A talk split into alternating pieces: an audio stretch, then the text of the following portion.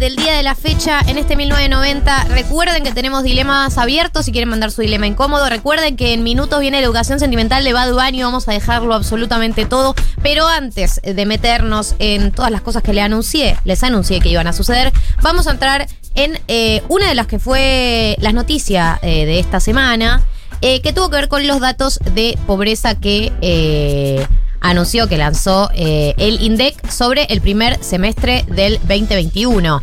Eh, Marto. Hasta acá es lo que yo puedo decir sobre este tema. Hola. ¿cómo están? Eh, sí, así es. El INDEC publicó el jueves a las 4 de la tarde. Ustedes que me preguntaron a qué hora los publicó, siempre publica los informes a las 4 de la tarde. Eh, publicó el dato de pobreza del primer semestre, como bien decías, Gali. eh, y dio 40.6% de pobres. ¿Bajó la pobreza? Bajó la En pobreza. 2020 en era comparación- 40,9, ¿no? Claro, el primer semestre de 2020 fue 40,9. El segundo semestre fue 42. O sea que bajó en comparación con el segundo semestre. Pero recordemos que es una encuesta. No es un censo. ¿Qué quiere decir esto? Tiene cierto margen de error. Porque eh, que baje del 40,9 al 40,6 no es estadísticamente significativo. ¿Qué significa esto? Vos cuando haces una encuesta se supone que tenés un margen de error, entonces, nada. Más menos. Claro, más menos es casi lo mismo. Bajó, sí, Bajó del segundo semestre. bajó el del segundo 2020. semestre, claro, pero contra el primer semestre no tanto. Igual, si analizás por trimestres, ¿sí? Me, me Sí. siguen por acá. En vez de Sí. seis meses, si tomás tres meses, el segundo trimestre del 2020, que fue cuando la pobreza más subió, llegó casi al 47, que fue cuando, o sea, de marzo a junio de 2020. Que plena todo, pandemia, sí, pleno claro. encierro. Eh, si comparamos el segundo trimestre con el segundo trimestre de este año, sí estamos mucho mejor. Bajó del 47 al 41. Entonces, ahí sí se ve la mejora de, de la pobreza, pero sigue estando en un nivel altísimo, eso queda claro. Eh, lo que sí también eh, queda para analizar es cuánto sigue interfiriendo la pandemia, ¿no? Porque sabemos que hubo una segunda ola en mayo, entonces la recuperación no fue tan importante como se pensaba en el primer semestre. Eh, ya hablamos un montón en el programa del supuesto presupuesto que... que- El presupuesto que no contaba la segunda ola que todos sabíamos que iba a haber. Claro, No básicamente. me vas a hablar. Llamémoslo, llamémoslo a Martín. Llámalo a Pon- Martín. Ponémelo en el teléfono. Llámalo Martín. No crece. No crece. Bueno, eh, y vamos a ver con toda esta batería de anuncios que está anunciando el gobierno cómo mejora el índice en el segundo semestre, ¿no? En esta segunda mitad del año. Todos pensamos que va a mejorar Obvio. porque va a en el bolsillo y la economía dinero. y la economía ya está mejorando por el simple hecho de que no hay encierro y hay vacunas y la gente puede salir a la calle y mejora la actividad, digo, más allá de las medidas en sí que uno pueda tomar el gobierno.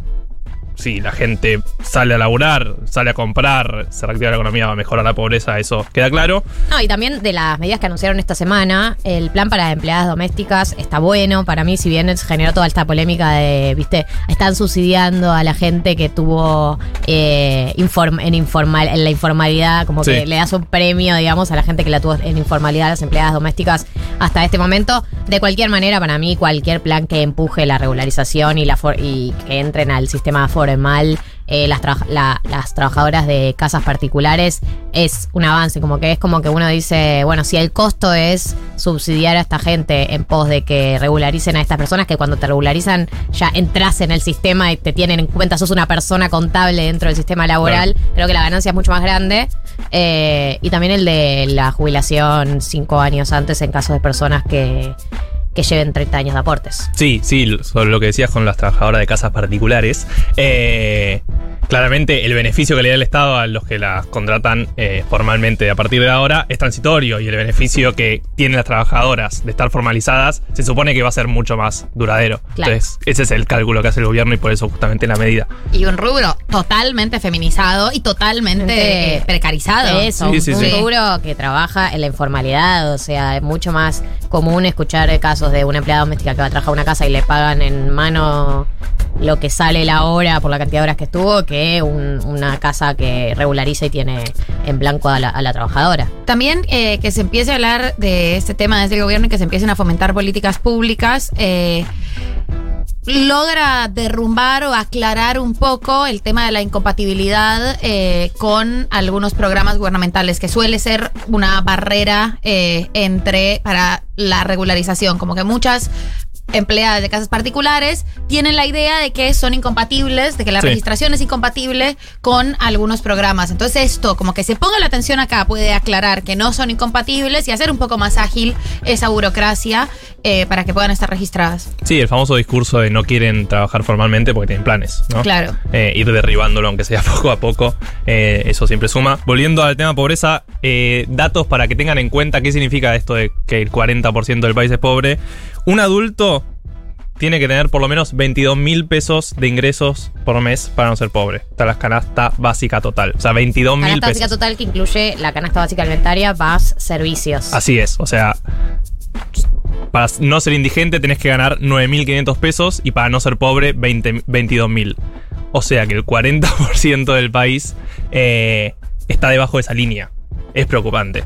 Esto de vuelta por adulto, eh, si sos un niño, niña, adolescente, menos, pero se entiende Pero de el hecho el, concepto. el número en- de pobreza en menores de 15 años escala en, en los que salieron publicados ahora del primer semestre del 20. Sí, siempre se habla de que la pobreza está infantilizada, ¿no? Porque los adultos mayores, el sistema argentino sobre todo, tiene mucha participación, o sea, los, los mayores tienen mucha protección por parte de las jubilaciones, por todos los trabajos que se hicieron, eh, por abrir eh, las moratorias y demás. Entonces, los, los famosos jubilados, aunque cobren la mínima, ya están por encima de este, de este umbral de la canasta básica total. Eh, y con las familias que tienen niños eso no pasa. La UH claramente todavía sigue, y más que perdió el poder de adquisitivo los últimos años, ¿no? Pero si bien fue una política importantísima para esto, eh, sigue mostrando que es insuficiente, porque la pobreza sigue estando infantilizada.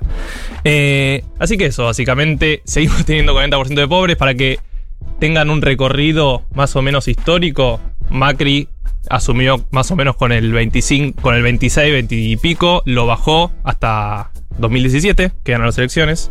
Eh, ese fue como el punto mínimo de las últimas décadas, con 25 puntos. Después subió casi 10 puntos por la crisis de 2018 hasta 35 y ahora con la pandemia volvió a subir eh, otros 5 puntos con el gobierno de Alberto Se Fernández. puede pensar, eh, estoy tirándote un. Por ahí te la tenés que jugar en opinar de esto. Y si no querés opinar, no opines. Si, este gobierno tuviera una política expansiva y de inyección de recursos y ponerle que la economía tenemos un, un crecimiento de acá al 2023, ¿se puede planear o bajar la pobreza 5 puntos de acá al 2023? ¿10 puntos es mucho? ¿Pensar en eso? 10 puntos me parece un montón, pero sí, 5 puntos creo que. No estamos haciendo futurología, ¿no? Pero si uno piensa que Macri justamente bajó en sus primeros dos años, bajó 2 puntos.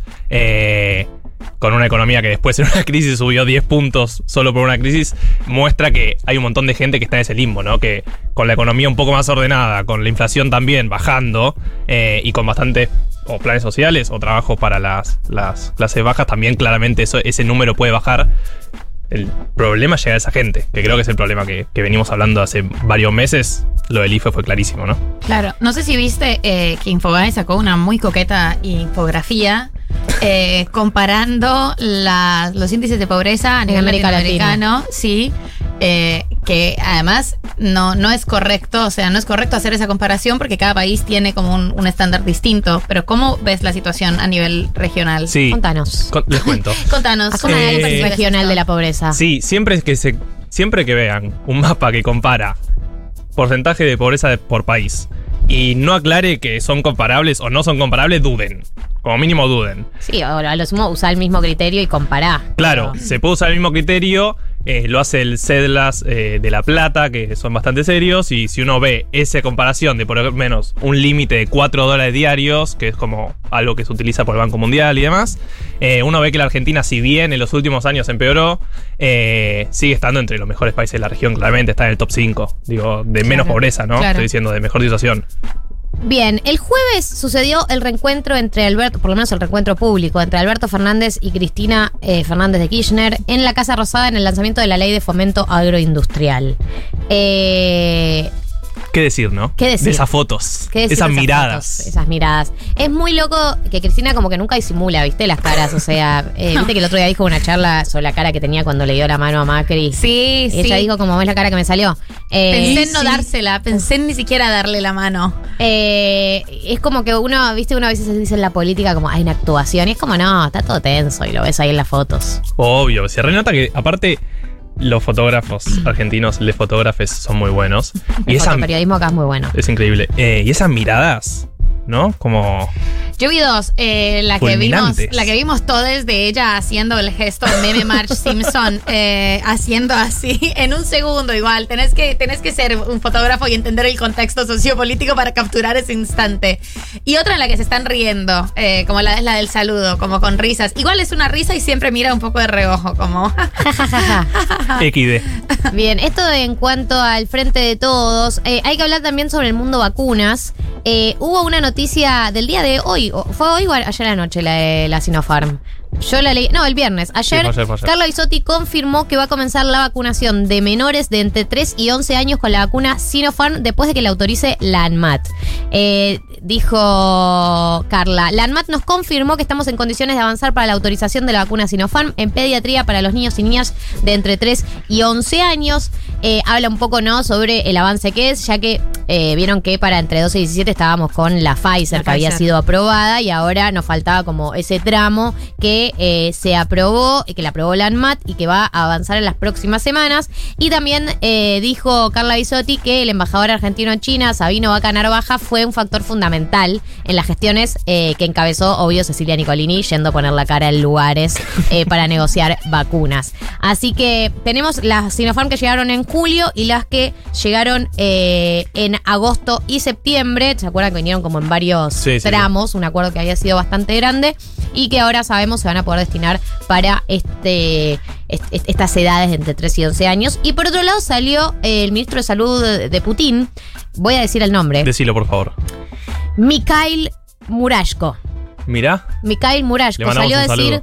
Que eh, habló que, que- que están, que están en negociaciones con la OMS y que parece que ya está todo dado para que sea confirmada la Sputnik como una de las vacunas oficiales por la OMS, que es uno de los, eh, de los motivos por los cuales todavía no está autorizada para países de Europa, Estados Unidos, viste que te dicen si la, la con la Sputnik no puedes pasar. Y esto es porque la OMS todavía tenía como algunas trabas para eh, autorizarla, para nombrarla dentro de eh, la Sí, sí, de las las vacunas las vacunas que tienen el, el sello verde de la OMS. Bueno, según lo que dijo el ministro de Salud de Rusia, estarían cerca de esa autorización. Así que vos que estás ahí, te dieron la Sputnik y pensás que no vas a poder entrar a Europa, eh, por ahí prontamente te enteres que sí. Sí, es importante aclarar que son eficaces, son seguras y demás. Lo único que estaba en discusión es que, bueno, ciertos tratamientos en una planta como que no tenían bien puestas las cofias o cosas así, entonces por eso seguía la discusión, pero si te es preparaste un con conflicto recontra político. Sí, obvio, obvio. Yo- Pero Ya, digo, eh, siguen siendo. Marto, dale, no, por eso digo, pero siguen siendo seguras, siguen siendo eficaces. Obvio. bueno, bueno, pero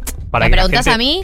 Sí, te pregunto a vos como especialista en Yo Me vacunas. hubiese gustado que me toque la Sputnik. Ah, Eh, bien ahí. Yo ya quiero ver la película eh, y, y quiero, quiero que un personaje le toque, por supuesto, a Brad Pitt de eh, la negociación entre laboratorios OMS y Unión Europea. Como es, es una película muy simple de hacer. Yo la pensé toda. Es barata porque es en una sola locación. Es un edificio de la OMS, luces Me brillantes. gusta que ya pensaste, como ya, ya hiciste la parte de producción. Sí, pero Ya es tipo, hice toda es la parte de tipo producción. Bafisi o Tanque de Hollywood. No, no, Hollywood, pero un, un Hollywood indie. Eh, Hollywood Robert Redford. La Ok. puede dirigir Robert Redford. Que necesito a Brad, ese sí lo necesito. Y van todos como tensos, las conversaciones tensas. Eso por un lado. Y por otro lado, me preocupa a mí, y eso es lo que pienso varias veces a la semana. ¿Cómo, es, ¿Cómo estará funcionando el jet lag de Cecilia Nicolini? Eh, No, ¿cómo que- duerme qué cuando uso- puede. qué uso duerme cuando puede, está? donde puede. Pobre, no hay, de no hay. Rusia a China. Duerme muchas siestas chiquitas Claro. en el eh, día. Power, Power naps. naps. Power naps, tal cual. Eh, última noticia de esta semana y sobre el mundo Juntos por el Cambio, o Juntos, como los conocemos ahora. Eh, la justicia citó a Macri a indagatoria por la causa de espionaje a familiares eh, de fallecidos en el Ara San Juan y le prohibió la salida del país. Esto es, eh, efectivamente, nuevamente Macri está acusado de espionaje. Eh, hay que decir, ¿no? Que debe ser muy tentador estar en el poder y decir, ¿puedo espiar? Bueno, si pasa, pasa. Eh, lo, tiene causa de espionaje literalmente desde que fue jefe de gobierno de la ciudad de Buenos Aires. Eh, lo acompañan, lo acompañan a lo largo de toda su trayectoria política, lo cual te hace pensar, si vos poner que estás dudando, decís, bueno, no está chequeado la causa, porque lo, lo han sobreseído de las causas Sí, sí, sí. en la ciudad de Buenos Aires. No está chequeado, pero vos decís, tantas veces eh, se, habrá, se habrá equivocado la justicia, tantas veces te habrá caído de casualidad una causa por espionaje. Digo, si a lo largo de toda tu trayectoria siempre aparecen pistas de que estás espiando a personas que por ahí no te simpatizan, bueno, por ahí unís un par de cabos y te da la sensación de que Macri Es un le serial. manijea, sí, le manijea espiar, hay que decirlo. Sí, y en la semana hubo una muy buena entrevista en una radio que se llama Futurock, en un programa que se llama Crónica Anunciada, no sé si lo conoces, Cali. No. Eh, que hablaron con una de las abogadas de los familiares y contaba, nada, casos como por ejemplo que ellos iban a ir con petitorio a reunirse con el expresidente Macri y en esa reunión Macri les ofrecía lo mismo que ellos iban a pedir. Ay, no. Y ellos tipo, sorpresa, como justo lo mismo que le íbamos a pedir. Bueno, se entiende un poco mejor, ¿no? Porque habrá pasado eso. Así que esa es la situación en Juntos por el Cambio. Esto es lo que ha pasado en el país y aquí se lo hemos contado. ¿A quién le robé esa frase? Barili. Barili. Así, así estamos país. Así estamos país y aquí se lo hemos contado. En minutos, educación sentimental de Bad Bunny. Quédense, quédense, que vamos a combatir esta lluvia como podamos.